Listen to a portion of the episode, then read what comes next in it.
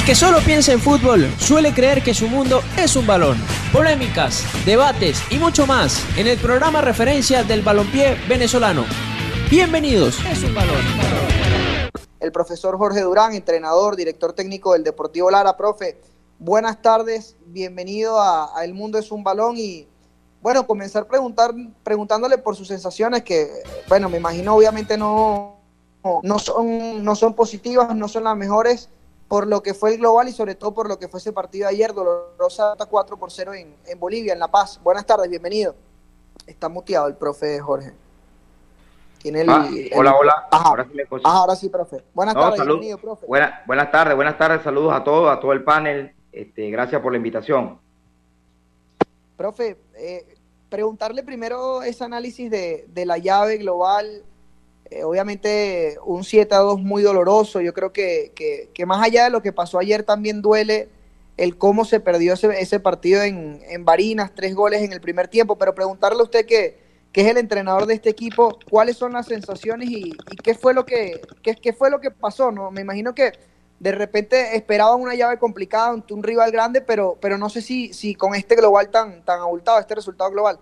No, yo creo que la, diferencia lo marca el jugar en la altitud, jugar en La Paz es totalmente diferente. Nosotros, bueno, ayer el partido, ustedes lo observaron, los 40 minutos pudimos controlarlo eh, con esa dificultad de, jugar a 3.600 metros, con un equipo que tiene muy bien medida esa cancha, que, que tiene un, buen sincronismo de juego, que tiene una buena, un buen estilo ya definido y, tratar de, mantener el, cero para nosotros, buscar por lo menos un gol, que lo tuvimos ahí con, con Urbina en, la, en una transición rápida, que eso es lo que estamos esperando. Pero bueno, nos llegó el gol después del minuto 40, un gol de pelota parada nuevamente y, y ahí ya el equipo tuvimos que abrirlo para tratar de buscar por lo menos un gol, ¿no? Buenas tardes, profesor. Por acá eh, le Javier Semeler. Un, un placer tenerlo en el programa. Eh, profesor, habla de que los primeros 40 minutos del partido de ayer eh, lograron contener a Bolívar, ¿no? Eso fue algo que yo pude notar, usted me corregirá, que Lara armó eh, un 4-1-4-1 con Yamal Rodríguez que descendió un poco más, porque en el partido de ida algo que se vio es que Bolívar por su costado izquierdo colocó muchos futbolistas, ¿no? Por momentos generó superioridad numérica con Roberto Fernández, con Patito Rodríguez, todos que caían por ese lado. Ayer Lara arma esa línea, esa 4-1-4-1 y logró contenerlo un poco más en el primer tiempo. ¿Por qué cree que en el segundo no se pudo repetir ese mismo orden defensivo? ¿Qué cree que fue lo que desordenó el equipo? Tal manera de que eh, Bolívar logró meter cuatro goles. No, lo que desordena el equipo es el cambio, los cambios que tengo que hacer obligados porque eh, ya los muchachos, eh, Urbina, Yamal en ese caso y Roney, pues este, empezaron a, sentir deficiencia respiratoria. uno tiene que entrar al camerino con oxígeno, a juro, porque si no, no puede salir al, al segundo tiempo, algunos jugadores llegan con mareo, otros con, con, náusea. Bueno, el, mal de altura que le pega a todo el que, el que no esté adaptado allá y, y uno tiene que cambiar el patrón de, juego que tiene, lo, lo, que uno quiere buscar y, el hecho de entrar un volante más, de sacar a Manzano que me tenía un buen equilibrio ahí, entró Joan Moreno con Telasco, pero bueno, son, son jugadores con, con perfiles muy diferentes porque eh, Joan también es un jugador de salida, pero deja mucho más abierta la zona y, ahí creo que fue la, una de las habilidades para, para que ellos pudieran jugar más por zona, por todo el medio de la zona, en zona 2. Profe, y, digamos, entendiendo esto de, de, la altura, que, que, obviamente no es un mito, ¿cree que la llave, más allá de, de, lo que pasó ayer, por ahí se, se pierde en gran medida en lo que fue el partido de ida? Con ese 3 a 2, con un Lara que, que que buscó el partido, que se fue arriba, que lo empataron, que se volvió a ir arriba, digamos, que, que respondió ante, ante los goles de, de, Bolívar, a excepción de ese último. ¿Cree que, que, el partido en gran medida, la llave se pierde en ese, en ese compromiso de ida, en Barinas? Sí, la llave, la llave estaba ahí, nosotros estábamos claros en eso, eh, sabíamos que tenía que sacar un resultado en, en Barinas porque el, el, ir a la altitud, yo he estado ya en, en, esa, en esos encuentros de, de 3.600, de 3.200, y es difícil, es muy complejo y la idea, la idea era llevar por lo menos un gol, uno o dos goles de diferencia contra un gran equipo, porque no, no, también hay que ver que aquí no estamos enfrentando un equipo que tiene una nómina con 3, 4, 5 jugadores que pasan de los 15 o 20 mil dólares, son jugadores que están rankeados a nivel de Sudamérica y, y están conformando su equipo. También, yo no lo digo como excusa, pero también el hecho de nosotros no tener partido preparatorio con un nivel de exigencia ya de torneo también dificulta y también jugar en Barina, que no es nuestra casa, también hasta nos afectó el calor a nosotros en el sentido de la humedad, el, no jugar un partido allá y, y, esos son detalles que a la hora del contexto internacional cuentan y debilitan al, a, a, lo que uno quiere hacer como objetivo, ¿no? Profe, el Deportivo Lara tiene unas premisas muy claras y entre una de ellas está intentar construir desde el fondo, ¿no? El día de ayer creo que se vio esa intención de que Lara intentó salir jugando desde abajo, intentar construir, pero eh, ante la presión de Bolívar como que no conseguían salir jugando, ¿no? ¿Cuál, ¿Cuál, cree que, o qué cree que le faltó al equipo para poder generar esas sociedades y llegar al arco rival a partir de una buena construcción del juego? No, lo, lo de ayer, yo creo que lo de ayer, el, el análisis que uno hace futbolístico, pues es, es muy es muy especulativo porque uno trata de hacer, de hacer, de jugar desde atrás, pero, pero por el mismo cansancio, la fatiga mental del jugador a veces no se puede. Este, el, tratar de ordenarse, el tratar de que no te, no, te contrarresten porque ellos te agarran pelota y la pelota ya viaja mucho más rápido que, que, a nivel del mar, es diferente el, ritmo de juego. Entonces nosotros tratamos de que todo fuese lento, de que todo, todo se, tratase, se, se hiciera de manera inteligente, sobre todo eso en la pelota parada. Y, y creo que sostuvimos el partido hasta el minuto 40, que, que es donde, 39-40, que es donde viene ya la anotación de ellos, y bueno, nos obliga a buscar el gol porque la idea era tratar por lo menos de empatarlo y, y, buscar un partido diferente. Profe, nosotros, bueno, estuvimos bastante cerca del Deportivo Lara en lo que fue la, la pretemporada. Digamos que Lara fue el equipo que tuvo la pretemporada más corta porque era, era el equipo que, primero tenía que afrontar un, compromiso y, un compromiso internacional con, más exigencia aún. Eh, preguntándole de forma muy, muy sincera, ¿cree que Lara, no hablo de la llave en general, sino para la altura, ¿cree que el Deportivo Lara se preparó lo necesario para afrontar un partido a, tantos metros de altura en La Paz, que ya luego de conocer el rival? No, pero es que, es que eso es un problema en toda Sudamérica. O sea, todo equipo que vaya a jugar ahorita con Bolívar va a tener esa dificultad. Por ejemplo, ahorita que va a tocar con la con Católica, con la U Católica de, Ecuador, en que están en Quito, que están a 2.800 metros, va a sufrir también.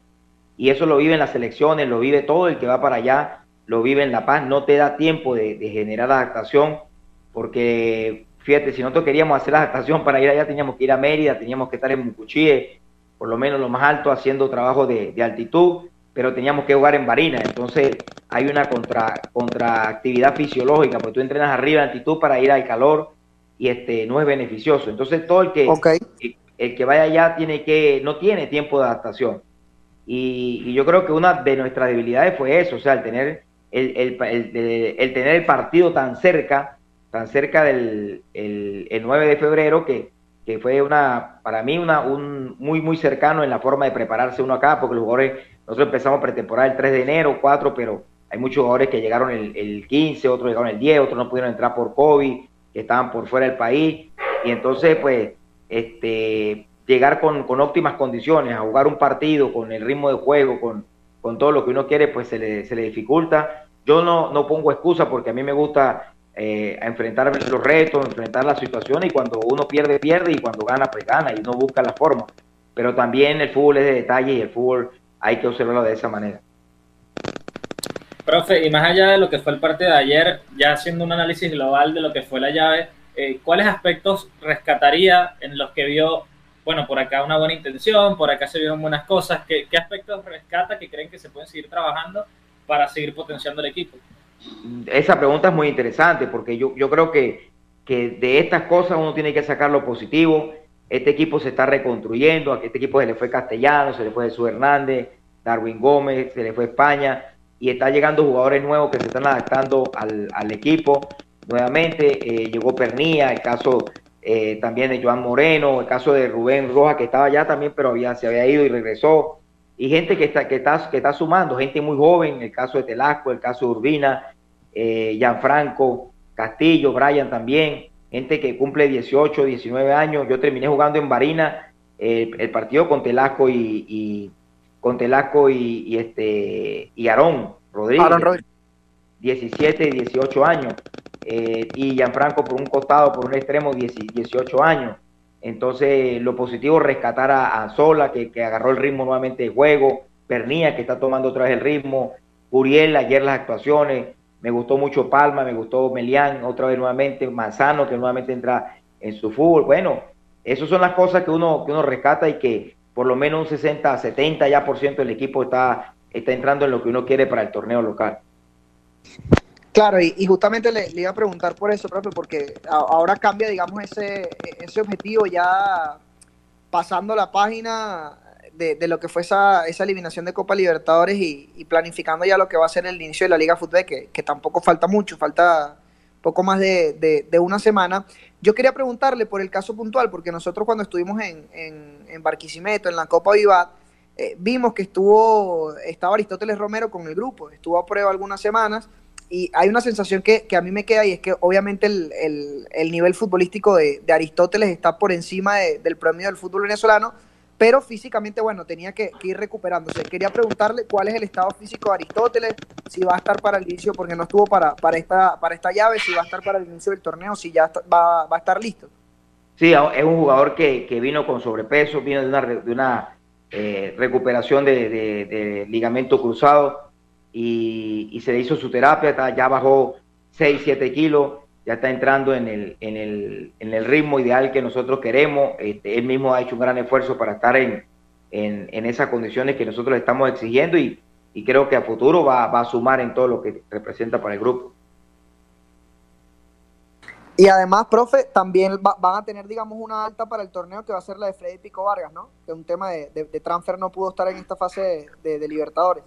Claro, eso que, eso que tú acotas es muy, muy interesante también porque nosotros trabajamos todo el mes de, enero, todo el mes de, la parte de febrero con, en función de lo que representa Pico Vargas, que es un jugador de extremo con una alta calidad, me podía jugar de 10, me podía jugar en punta también con Morocho, este, un jugador que, que, es útil en todo sentido para los tiros libres, para sacar la pelota desde la zona 2, pero bueno, un día antes del partido pues nos llega la noticia de que no llega el transfer y, y eso pues también cambia todo el plan estratégico que uno tiene para poder desarrollarlo en, esta competencia. Lara es un equipo, profe, que, que bueno, al mando de, de, Leo González se metió de forma consecutiva en varias, en varias copas internacionales, en fase grupo, fue campeón de torneos cortos. Digamos que esa, esa deuda pendiente de, Lara, que no lo consigue desde el 2011, 2012 con, con Zaragoza, eh, es ganar una estrella. Pero, ¿cuál es el objetivo ya pasando la página de la Copa Libertadores? Que bueno, no, no, no se cumplió quizás ese objetivo de avanzar de ronda, pero ya 100% concentrado en el torneo local. ¿Para qué está este Deportivo Lara en, el, en la Liga Fútbol? No, este Deportivo Lara está, está para competir, está para competir, para estar entre los, entre los primeros cinco, cuatro puestos del torneo para mí, por los jugadores que, que representan. Yo creo que es, un, es ir partido tras partido, analizando el grupo, eh, que no tengan lesiones, que tengan, que respondan a esa, a esa característica y, y yo tengo una fe enorme en el, en el grupo, ¿no? Siempre hay, siempre hay gente muy negativa porque, pues lamentablemente el fútbol lo ven desde el resultado y sobre todo de estos resultados eh, que creen que es muy fácil lograr competir a nivel internacional sin, sin tener una, una, una eh, preparación mucho más holgada, pero yo le tengo una fe enorme al grupo y sé que esto lo vamos a sacar adelante para, en todo el desarrollo del torneo. Bueno, profe, por acá agradecerle por, por habernos acompañado hoy. Sabemos que bueno, llegaron hace, hace poca hora, pocas horas, me imagino, de viaje en la, en la madrugada, así que bueno, de verdad agradecidos y, bueno, obviamente una lástima no haber logrado la, la clasificación y, y obviamente que, que, como usted lo dijo al principio, duelen las derrotas y duelen las derrotas así, pero bueno, desearle el mayor de los éxitos, ya pasando la página, y, bueno, desearle el mayor de los éxitos para lo que está por venir en ese, en ese debut del torneo ya la próxima semana contra Zulia y en lo que será la, temporada 2022. No, gracias, gracias a ustedes y bueno, nosotros seguir, seguir analizando esto porque el juego es parte de, de, esto, competir, entrenar y, y, dar resultados y esta es la idea que nosotros tenemos con, con el equipo. Los equipos se enfilan hacia los vestuarios, luego de los tres silbatazos del principal. Por hoy finaliza el partido en Radio Deporte 1590 AM. Los esperamos en una próxima ocasión con mucho más de El Mundo es un balón.